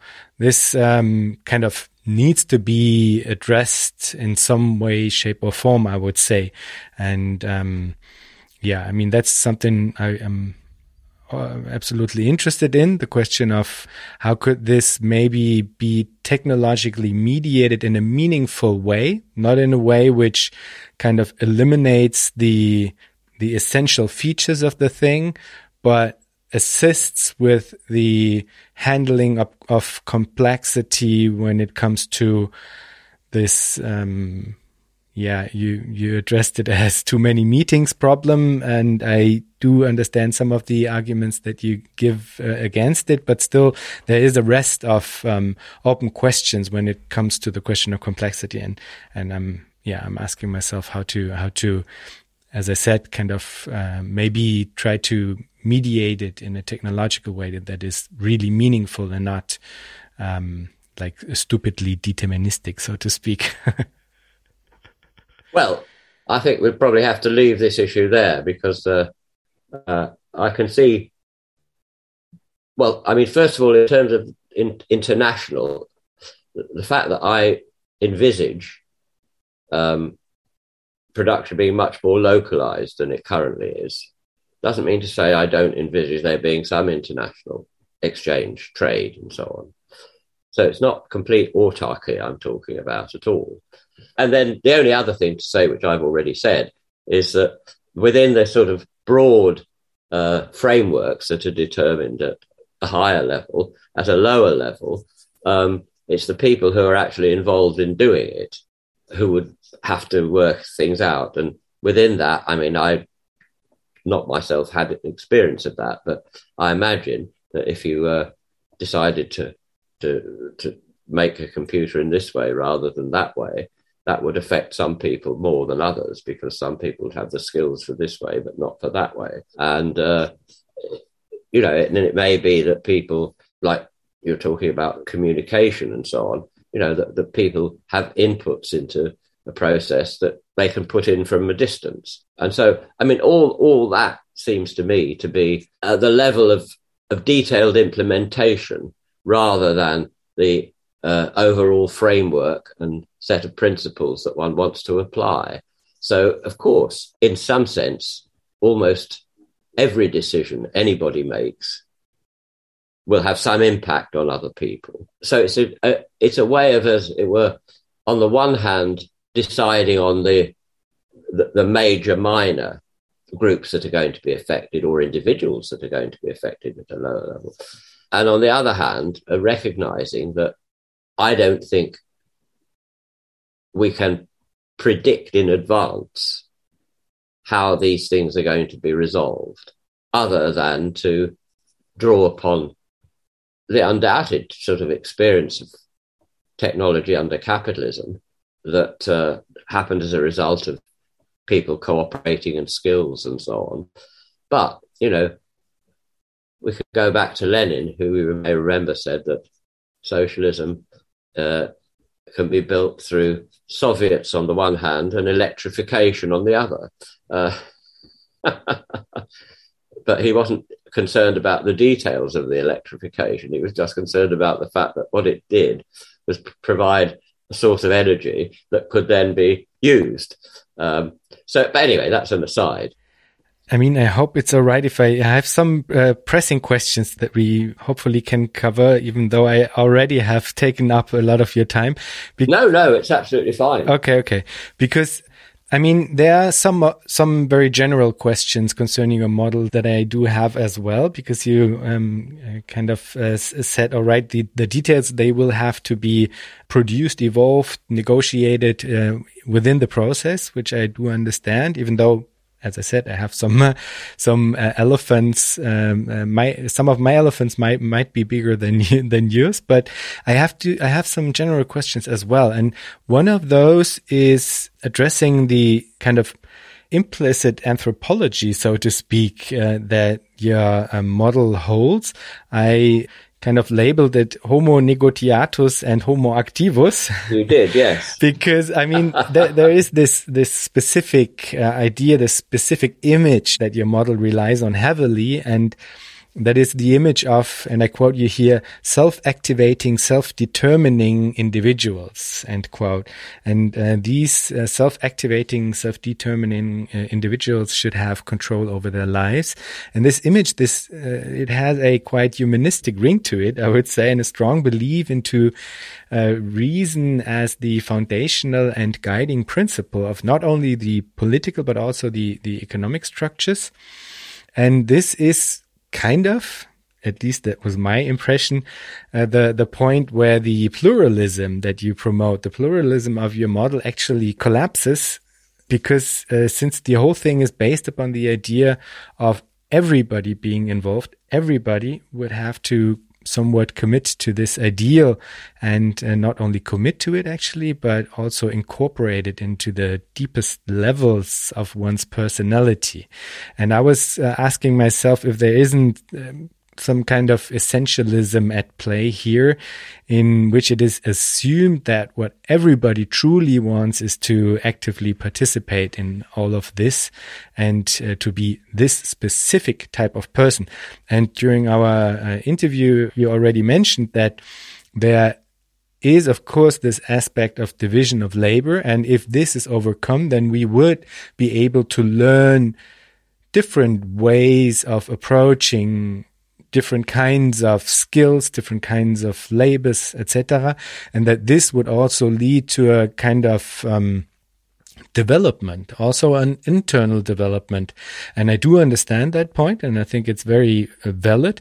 But I doubt that this addresses the underlying universalism um, within the assumption that given this development, at the end, everybody would want to participate and want to be this specific Homo sapiens that you imagine um, as a basis for your model?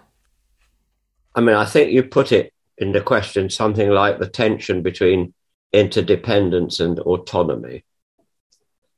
And I just don't see that they are incompatible. I don't. I think no man is an island.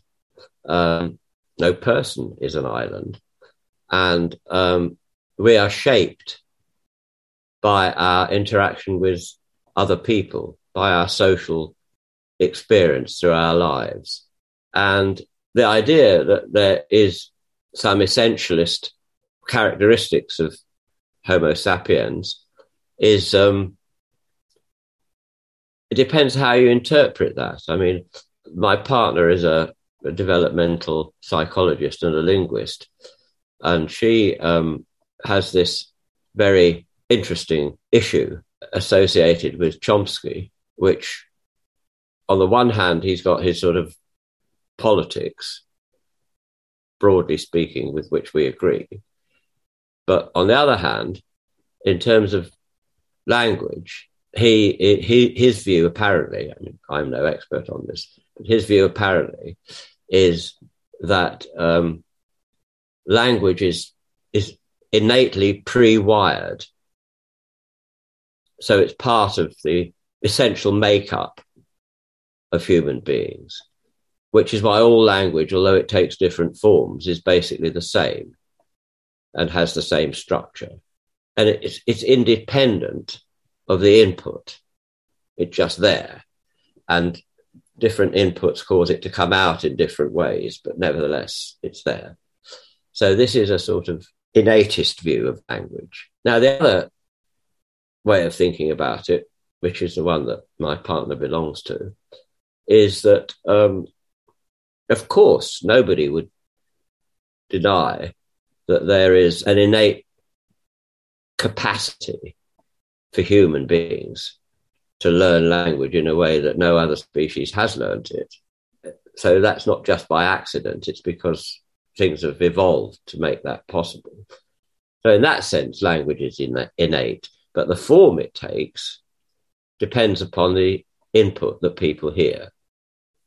And that shapes, and that's why you've got very, very different forms of language. And the, the debate between the two schools, of course, is between you know, one school saying, well, yeah, yeah, but you can always interpret your findings of listening to what how children learn to talk and so on uh, in your way, but we can interpret it in our way. And that's how it goes.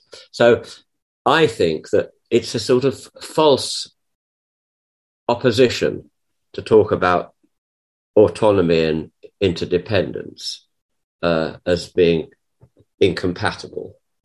I think that um, whether we like it or not, we are all inter- interdependent. And I actually do quite like it. I mean, I wouldn't like to be a hermit and be totally isolated, but that's neither here nor there. Uh, it's really that there, there are forms of interdependence which are usually oppressive and alienating. And there are forms of interdependence which are liberating and humanizing and so I don't really see that it's it's a real problem the way you've put it. If people haven't had the chance of interdependent activity in which they feel that what they're doing makes a difference, as I said before, they'll think, well, what's the point? Um, and if they don't have to do it all, the li- all their lives because you don't have this um, social division of labor, so you can move from one thing to another, from you can move from being a, uh, as many people in our society do, being a professional to being a manager, and sometimes then to being a capitalist. But the other form of interdependence is the interdependence of the working class movement, the labour movement, which is solidarity, support, cooperation. And uh, I think those two forms, if you like, are learnt through the experience you go through and the circumstances you find yourselves in. So I don't really think that is a problem as I see it. I, I go back to um, Marx's distinction, again in the critique of the Gotha program, between what he calls the lower and the higher stages of communism, with the lower stage having been having come to be called socialism and the higher stage communism. Uh, but he talks about the lower and the higher stages of communism. And his point is that the lower stage of communism, i.e., after you get rid of capitalism and you move to a socialist as opposed to a communist society, which he describes as uh, from each according to ability, So you contribute what you can to each according to work. So you're rewarded in terms of how much you put in to the collective well being.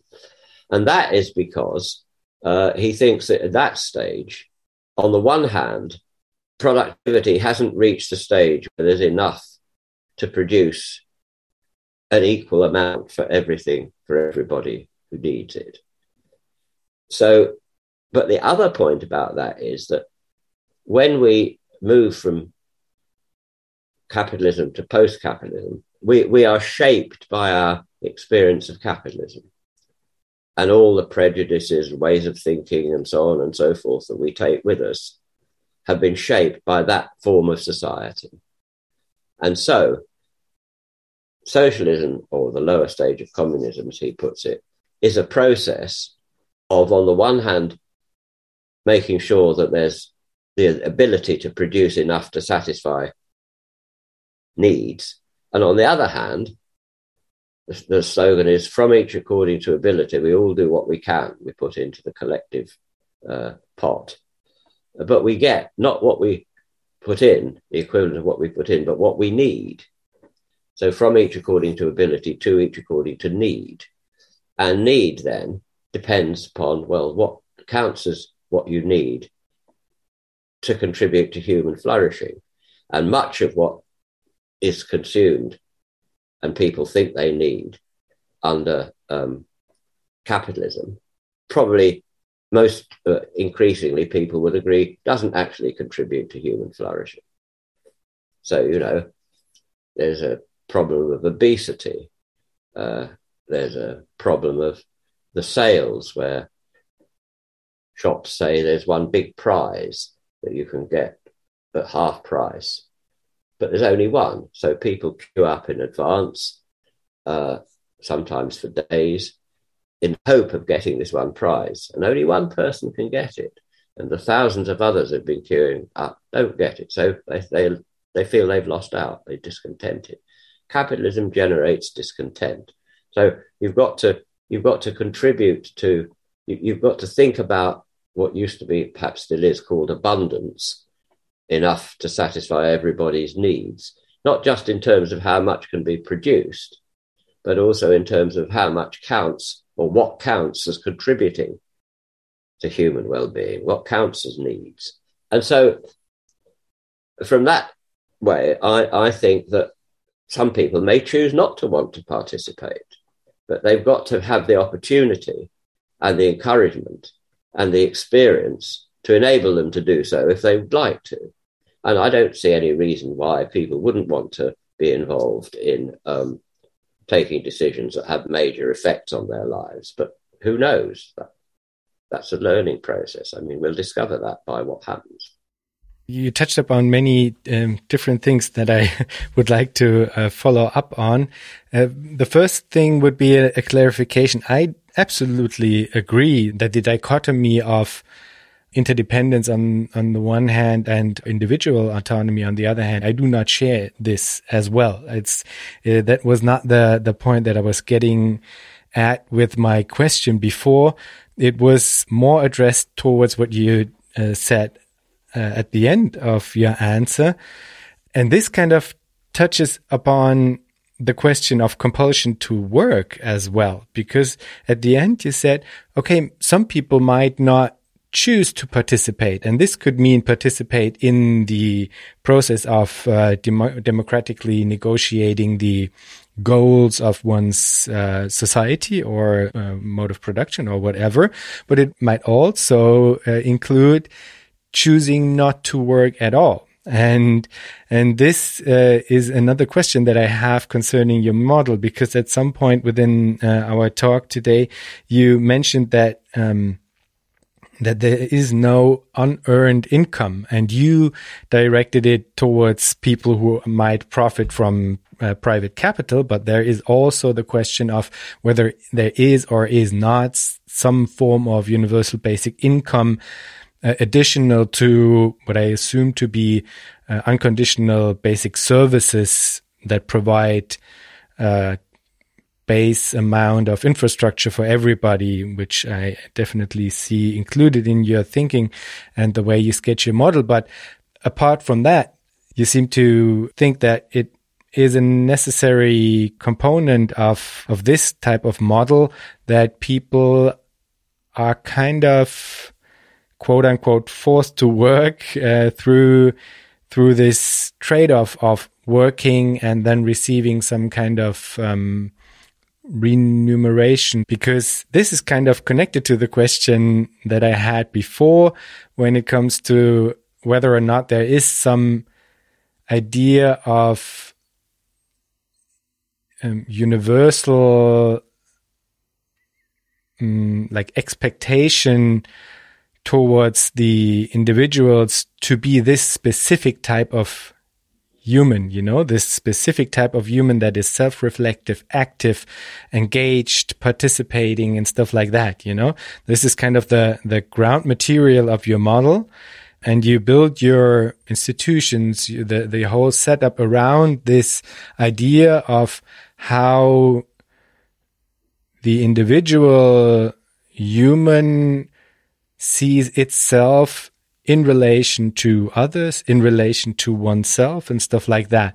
But I would argue, as you touched upon briefly in your last answer, that many people might function very differently. You know, they, they might not fit into this idea of uh, active subject, active individual and stuff like that. And I would argue that there is a benefit in this as well and that they and this is like the long uh, circle i'm i'm kind of making connecting these two questions. And i would argue this leads us into an area where there should not be some kind of first phase two the second phase kind of distinction where in the first phase the the the work is connected to some kind of wage and that you necessarily are quote unquote forced to work um, in order to get some kind of um, existence beyond basic, basic, basic needs. I'm not sure if this was uh, understandable at all, the question. no, I mean, I think I would see that there would be a general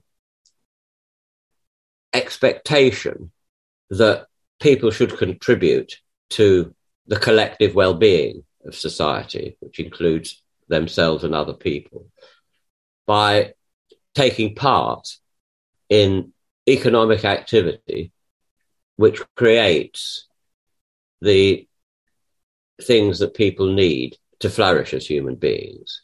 And so I think that this does connect to the idea that we can't really go that far in thinking about how human beings might become if they lived in a completely different sort of society. I mean, you know, anthropologists have looked at uh, whether there ever was a society based upon what Marx and Engels called primitive communism, where there was a subsistence society. It produced to use itself, not to sell. And its expectations were, as to what was possible were formed by what was possible, given it was subsistence. So that was their expectations. Uh, now, in a complex society like any modern society, what people need, it partly depends upon how those needs are shaped, as I've already said, but it also depends on their different circumstances. And I think in any civilized society, you wouldn't have a situation where large numbers of children go hungry. So you'd have to have a situation where families were able to um, access enough and therefore command enough resources to look at, make sure that children flourish, and similarly old people and, and ill people, without themselves in any given moment contributing to uh, society. So that's why people have pensions. Uh, they're no longer contributing to society, but they have contributed to society in the past. So, what I think you're talking about is supposing there are people who say, No, I'd just rather lie on a beach all day and not do any work to contribute to anything. Now, okay, I mean, there might be such people, but I think it's very unlikely given uh, social norms that would prevail and so on. You might say, well, I want to, um, as you said yourself, I, you want to do these interviews and you wouldn't want anybody else to tell you uh, who to interview and who not. Fine, why not? I don't think my model would have any problems with that, so long as you didn't necessarily feel that you had to, in order to obtain what you needed to survive in the way that you wanted to survive, you didn't feel that if you couldn't do that from your interviews, then you'd get it from somewhere else. So you'd have to, there'd have to be a way of thinking, well, if people want to do, well, first of all, there would be a lot more spare time. So you could do it in your spare time. Secondly, you wouldn't have to have anybody telling you what to do. If you want to do it, you do it. You know, if you need resources, well, you could get hold of those resources. You know about technology, you could get hold of computers and all the rest of it. You'd have to have the wherewithal to do that, of course. And uh, but if you, in your spare time, were contributing to in one way or another, I mean, there there used to be, there still is this organisation called Wages for Housework, because housework is contributing to the collective well-being it's not properly shared between typically men and women over the, at the moment, but never mind. If it were shared, it would obviously count as a socially necessary activity. And all sorts of things like you're doing might well count similarly. So I don't think there's any any real problem about that. I think there would be a problem in the sense that uh, there might be a, a, sort of form of um, social disapproval if somebody chose um, to lie on a beach all day, but not if they were doing some creative fact that contributed in one way or another to human well-being not just their own. So we could use the term that uh, is sometimes used uh, about, say, um, when in the UK, members of the royal family, which is that they're parasites because they don't do anything useful uh, and yet they live in luxury. Now, not everybody would agree with that because some people think they do do something useful, uh, that they, uh, you know, they have a figurehead and the queen is very popular and she's supposed to hold things together and so on. All, all okay, fine if people think that. But what I'm trying to get at is if people are doing something, if choose to do something that is actually, let's call it parasitic on what other people do, and what they depend upon is what other people produce in order for them to depend upon it. Well, you know, there may be such people. I think it's unlikely that there'd be many people who felt like that in a different form of society with a different set of values. So I think my view about about that would be there would be on the one hand basic services which would everybody could have access to and which people would be um, able just about to live on it, sort of not in poverty. But uh, but otherwise, if they wanted more than that, then they would probably have to have some accounting system to say, well, we are contributing something, and there'd have to be a collective uh, social political decision at different levels of the society about well, what to, what what is allowed to be counted as that and what isn't. Uh, so people who want to spend their time as artists, why not? uh, that does contribute to human well-being. People who want to spend their time, I don't know, as I've said, just for the sake of not being able to think of anything else, sort of lie on a beach all day. Well, okay, if they want to do that, fine, but they, they shouldn't really expect to uh, have more, if you like, than the basic necessities for living a decent life. I mean, I think these things would all have to be worked out and it's very difficult to come to any answer other than I would expect the norm would be, I may be wrong, of course, but I would expect the norm to be that people would feel uh, that they needed to and possibly even wanted to make a contribution to the collective well-being of society, including themselves. I am I'm, I'm not sure, but I think we we ha- there's a, a like deep level misunderstanding going on here because I'm uh, I absolutely um, agree with this. You know, I'm I, I I'm absolutely not at all on the side of um, of those who who try to sketch such a society as uh, like uh, a problem of some people being parasitic or anything as such. I'm absolutely not on this side. I'm I'm at the opposite side. I would argue for decoupling of you know very good living standards for everybody and the uh, and the question of work because I absolutely agree that um, most people would be prone to do stuff and to be helpful and to bring uh, some knowledge some skill into the reproduction of uh, of society as a whole. So I absolutely agree with that. The thing is that coming from this place of actually pushing it even further, you know, uh, I do think that the that the the heavy reliance on um, on a specific idea of um, like self activating and self um, determining um, individual that this might that, that we that we actually would need a plurality on on uh, of perspectives on humans as such within this category as well because I do and that was kind of the the thing I was heading at is that I do value people who are not active as well you know because i think that they might have that they they might bring in different skills. Uh, there's a there's a value to passiveness as well.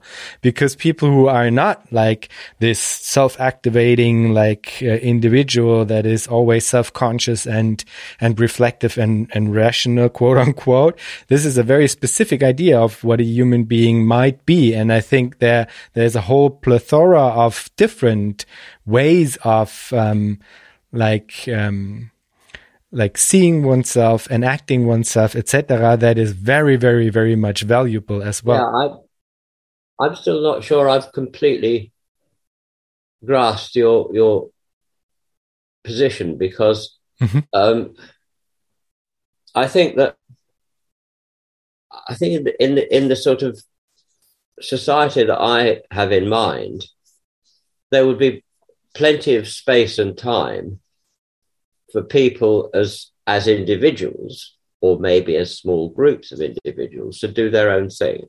I think the only um, the only proviso for that would be if all they wanted to do was their own thing, and that was judged more collectively as not being um, not contributing to the collective well-being. They could do it, but if that's all they wanted to do and didn't want to, any part of what they did to contribute in whatever way to what was judged to be part of the collectivity, I think that would be a problem. And I think that that would be uh, regarded as not playing the game, if you like. But I think the whole point about the society that I look forward to is that there would everybody would contribute to what was needed for human flourishing, but there would then be plenty of time left over for them to do whatever else they wanted to do. But if they didn't want in any way to contribute to the collective good, then it seems to me it would be a problem and would be disapproved of. At least I would disapprove of it. I don't know whether other people would, but because I think that we have a collective responsibility for one another and um, therefore um, I'm happy for people to do things so long as they're not destructive uh, in whatever spare time, as if, if one wants to use the term spare time or free time. But on the other hand, I mean, lots of people actually love the work they do. And lots of people in our society don't love the work they do because it's not intrinsically rewarding or valuable. It might actually be socially valuable, but it's not rewarding necessarily individually. So I think I don't really think there is a problem unless uh, you are suggesting that some people might want to be parasitic on what the other people are doing, and I think I would I would think that that would meet with social disapproval. So long as they do contribute, and then the rest of the time they do what the hell they like, which is not destructive, that's absolutely fine. Indeed, that's the whole point of the society to both try to create a situation where the work that needs to be done to produce what's needed for a civilized, flourishing human being leading a decent life uh, doesn't take up everybody's time. And therefore, there's plenty of time left to do all sorts of other things, which might be lying on a beach. Maybe a different way to mm, maybe demonstrate what I what I mean is the question of if negotiated coordination is the mechanism with which these things are being mediated um, between each other. So you have the production unit, you have the co coordination bodies, you have the uh, um, uh, planning committees, etc., etc. And in all of these instances, as far as I understood your model, there would be processes of negotiation involved in order to produce a collectively um, decided upon outcome. And that's how I understood it. And my point is that this is a very specific mode, a specific relay between these um, institutions, these layers of institutions. And this relay, this mechanism, this medium, um, does suit specific types of persons, specific types of rationality, specific types of um, um, uh, qualities and qualifications better than others. So if we have people who have what in German is called Sitzfleisch, which are uh, just like really fucking stubborn and they want their will to get through and they will like push their head through the wall and stuff like that. And they might be like overly aggressive doing so. And so they dominate the group in a very, um, bad way in in a way that that is not um, uh, uh, supporting the the uh, complete group. And this is something that you will actually experience in in groups that are self-organizing quite often. that there's some asshole which kind of uh, pulls the, the the energy of of the room to himself, mostly men, and is being very dominant and is actually uh, sorry for for my French, uh, fucking up the whole process. and the point would be that if negotiated coordination is the one relay, the one medium to transmit, to organize, to mediate, and etc., then this is um, reducing the the ways in which different qualities of people, different qualities of information, etc., can be transmitted. This, there's a, there's a relation between the two. If there is a homo uh, passivus, they might really lose out within the meeting where everybody decides on how things should go along, you know, because she or he is the homo passivus and he's not bringing forward his position. Uh, maybe he's not reflected or he's not uh, self-conscious or whatever, you know, it's not, it's, uh, it's just the point that there's a variety of um, different um, valuable subjectivities, and not all of them lie themselves naturally to a process of negotiated coordination. I guess that would be the point. No, I mean, I, I now understand what you're saying. I mean, we've all, I'm sure, you obviously have, and I obviously have, met people like that who uh, try to dominate things, or they're just like that. They're pushing themselves forward all the time. Uh, for whatever reason. So there are two things to be said about that. I have to say about that. One is undoubtedly that at the moment can be a problem. But if somebody's chairing a meeting, you can usually keep such people under control. Not always, but you can usually keep them under control. And interestingly enough, in my experience, it's been easier to do that face to face than online. Uh, the only way you can do it online in the end is just to cut them off. But you don't want to do that. So face to face, you just say, no, look, come on. We've got to let other people have their turn. Uh, you know, endless ways of doing it. So that's the first thing to be said. That, that sort of behavior can be kept under control. And you can, and one of the skills of actually being a teacher is to find ways of bringing in people who tend to just sit there or be passive or in fact one of the things you really have to do if you're a good teacher is to find a way of doing that. But the second thing is, although um, you get people who do behave that way at the moment, I would expect that there'd be far fewer of them in a different society. I wouldn't know, how could I know, whether they would uh, disappear completely. But given the fact, on the one hand, that I think they can be kept under control by somebody who's chairing the meeting, and on the other hand, I think there'd be far fewer of them. I can't see that that's going to be a big problem, that they would behave in such a way as to prevent the tacit knowledge of other people or the passive knowledge of other people from coming forth or being brought, drawn forth. Um, so I can see the point you're making, and it obviously uh, is uh, is, is a point that, uh, as I say, we've all experienced people like that. Uh, but I don't see it as being insuperable. Yeah, I, I guess my, I would still stick to the point that I, I would uh, not, well I would only stick to the point that that I would argue for a a plurality of of methods as well. I mean this the the, the idea of negotiated coordination I do uh, understand absolutely and I do think this is a very very valuable and essential part of the whole thing. I just do think that we need like three, four, five, six, seven, eight, nine, ten different other methods um, that um, like accompany negotiated coordination in order to make things work at the end. And I, I guess that's your point as well. Give us an example of what one of these other methods might be. I mean, one of them, and this has nothing to do with tacit knowledge, I guess. One of them would be the, the, the use of uh, modern information and con- communication technologies. I thought that. Uh, but it's not only that. It's not only that.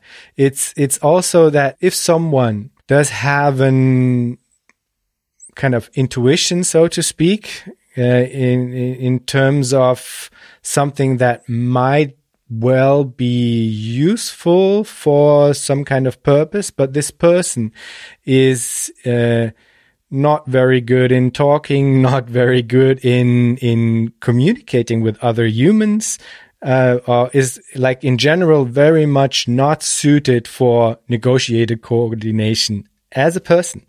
You know, they they do not.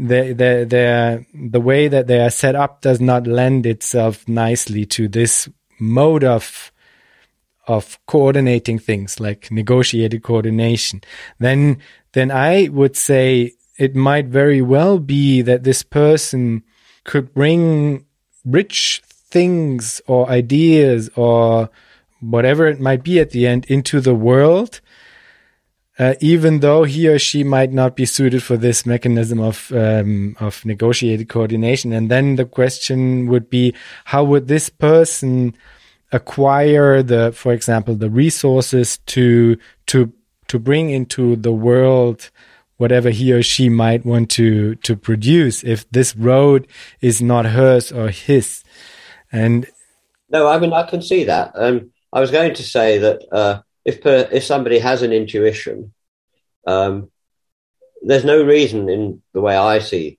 the, the, world, I envisage things. There's no reason why they shouldn't follow that intuition. The only way in which the problems that you're ra- raising might um, arise is if, in order to follow them, they need to do so collectively. And that's to say, they need to involve other people. And they can't convince other people that their intuition is worth following. Well, that, I can see that that could be a problem. But I mean, I don't really think that that's insuperable. I mean, in subsequent discussions and things that uh, Fikret and I have written, I mean, one of the things that we've uh, thought of is that uh, you could have, and, and, other people have come up with similar ideas, you could have, um, for example, a body like a research council that um, people could apply to and say, look, I've got this idea and uh, I don't know whether it'll work or not, but I need some resources. So, just like when you re- apply for a research grant, uh, but if you want to have access to collective resources, then there's got to be some way of the collective reaching a view on whether that's a useful result, uh, that's a worthwhile use of those resources. Now, some people in, in dealing with this issue have suggested that everybody should have a certain allowance of resources, if you like, that they could use in whatever way they like or make available for anybody else to use on their behalf. That's one way of thinking about it. So there are a number of ways in which you can you can think about how do people get access to resources if they can't really convince anybody uh, that, the, that, that they should be able to use collective resources for that purpose. And maybe there isn't such a, maybe there is no way of doing that. I mean, it would that would be a form of total autarky. You could use social resources just because you wanted to, uh, which would be fine if you could uh, manage to uh, devise a system which could include, of course, convincing other people that even though the outcome of your intuition is unpredictable, it's worth following. So I think you may be you may be worrying about an issue which can't be solved, uh, but that may not be true. I don't know. It may there are people who have, as I said, tried to dev- devise ways of making resources available to do, even if you can't convince anybody else, like the fact that everybody would have an allowance. Yeah. That they could use themselves or Mm-hmm, mm-hmm, mm-hmm. convey to other people. Yeah, and I guess it's a problem that is not uh, like unique to your model. It's it will come up in in in in general if if we want to decide about uh, how to spend the the resources. Yeah. Okay, so how should we approach it if we would want to bring into existence negotiated coordination? What would be the the experiments, the next steps? Like how would a transformation go about? How how should we approach it? Well, for me, I think that would involve the question of the unresolved question in my mind, and I think still unresolved, of what is the political process through which we have to go in order to go beyond capitalism. Because uh, you, you couldn't have negotiated coordination of the sort that I have in mind within capitalism. So, how do we get beyond uh, capitalism? I don't know if you've come across the work of this w- woman in America called Jodi Dean. Her three most interesting, well, three that I've been most interested in books are, first of all, the one she called Communist Horizon, the Communist Horizon. And what she means by that is the horizon is a metaphor because horizons are a distinction between uh, what you can see and what you can't see beyond. And the communist horizon is seeing beyond what you can't see to what you she would like to see which is communism. And that term distinguishes the communist view because it's a sharp discontinuity between what we've got and what we would like to move towards from social democracy or all these improvements within capitalism, the commons, uh, and horizontalism and, you know, crack capitalism and all these things that are around so that's the first thing. Then the second one is uh, her book called uh, Crowds and Parties. Crowds are what happens when you get these manifestations like the Occupy movement in New York or uh, mass demonstrations against a nuclear power station or uh, a new oil field or whatever. And they come and go, and they're crowds and they have a power and a, you know they carry people with them. People involved in them think great this is the future but of course it never is because uh, it comes and then it goes. So what she what she argues is what you need is a party that uh, has a, a, continuity learns has a history uh, and so on. And the her third book is what the americans called call comrades. We call them comrades, but never mind. And uh, and there she's she's trying to draw a distinction between um, friends who you can disagree with but are still friends, family likewise, neighbors, and so on. Again, allies, uh, but comrades are people who share the same values and vision that you have. And uh, she gets this, of course, from her study of parties. And uh, comrades then are people who you don't have to be friends with, you don't have to like, but if you're committed to the same project, then you you enter into a sort of sense of mutual obligation. If you're comrades, you expect something from other comrades, and they expect something from you. So this is just a rather convoluted way of saying a political process of how you get there. And here um, we move on to a different field altogether, which is um, my current sort of vision of the political process is uh, basically a Gramscian approach, because uh, Gramsci has this idea that there will always be crises. There are small scale crises, but then there are what he calls an organic crisis, which is where the ruling class can no longer continue to rule in the same way that they have been ruling in the past. They don't only rule in the developed capitalist countries by force, they also rule by consent through hegemony and so on of capital of ruling class ideas. And um, and when it comes to an organic crisis, then there's a war of what he calls maneuver. There's a a war of how the crisis is going to be resolved. And his argument is that the outcome of that war of maneuver depends upon the previous war of position, which is a long process, probably of decades, in which there is a movement to try and create, on the one hand, a counter hegemony, an alternative way of trying to link everything together from the ruling class one.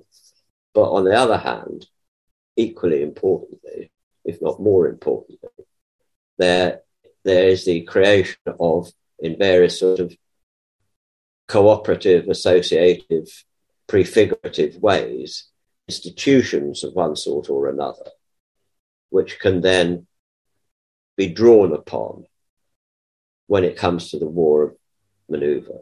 And he got this idea, he developed this idea. You probably know all about this, but he developed this idea when he was thinking about why was it that the Russian Revolution succeeded, but the Hungarian Revolution, the German Revolution, the other European revolutions didn't succeed. And uh, his analysis was that in Russia, with a relatively underdeveloped civil society, all the Bolsheviks needed to do was to seize state power, which they managed to do, and then set about, if you like, creating the socialist consciousness, which was needed to build a different form of society. Whereas in Germany, in particular, there was a well developed civil society in which ruling class ideas held sway, even though they were not part of the state. And so, although the revolutions looked as if they might succeed, and of course, in the Soviet Union, they hoped they would succeed because they didn't think they could build socialism alone in one country. But they didn't succeed. And Gramsci's view was that that was because the war of position, preparations building up to the revolution, hadn't happened to the same extent because of the strength of civil society, which was imbued by um, ruling class ideas. So that's where this, I think that's where his view of the war of position. So that's how I see things uh, at the moment. I mean, you can't automatically apply something that was developed, well, probably 90 years ago, uh, or the rudiments of it were, to today. But nevertheless, it's a very interesting way, I think, of thinking about things. So that, I think, is what I would um, look to if I was thinking of, well, how can we move towards a post capitalist society where negotiated coordination and social ownership has a chance of working. I do have one uh, question that I ask all of my guests, and that would be if you think about the future, what makes you joyful? yes, that was your last question. Yes, uh, it's a very good question. I was talking to Elena, my partner, about this, and um, we we thought there might be a problem in thinking about the answer, which was what might happen in the future that isn't currently happening? Or does it mean, is there anything in the future that will continue to be in the future that you would particularly continue to find joyful? And we weren't quite sure which of those two ways of thinking about. It. I mean, if it's the second, if it's something that I look forward to in the future uh, and um, it it currently does happen, and I I really appreciate it, and w- I find it joyful to see it continuing to happen. It would be, on the one hand, sort of uh, human resilience and creativity, and on the other hand, it would be the joys of experiencing non-human nature. There's been some wonderful programs on our television, one by David Attenborough, who's always brilliant, and the other is a program which follows the seasons. We've just been watching Winter Watch, and they they have eight episodes of it where they've got people dotted around the country photographing uh, or observing and showing you uh, all sorts of wildlife in action um, which you know is absolutely wonderful. So that that's one side of it. If it was what would make me joyful, uh, oh, the other, the third thing of what's already happening, which would and does make me joyful, is to see young people getting involved in worrying about trying to do something about the climate. People like Greta Thunberg, people worrying, young people coming together uh, to campaign against child poverty or, you know, these things. Getting young people involved, not getting, seeing young people involved in that does make me feel good. If it's something that's not happening at the moment, and uh, therefore, you know, I would would like to see happen and would make it joy, would make me joyful in the future. I suppose I suppose the main one would be um, if there could be, not unrelated to the first one, it, it, there could be, or would be, might be, some sort of um, agreement, which would have to be an international agreement as things stand, to actually really do something, not talk about doing it, not as Greta Thunberg puts it, blah, blah, blah, um, but uh, would really do something about global warming, biodiversity loss, uh, and so on, because it is. I mean, I wouldn't use this term, but you can see it's heartbreaking to see what's happening to biodiversity and the loss of natural species and so on and so forth. So I suppose it'd be uh, those two different angles on it, what I would think about. Perfect. Thank you so much, Pat. This was absolutely uh, great. Thank you so much for your time. I've enjoyed it. Thank you for setting it up. Yeah, great.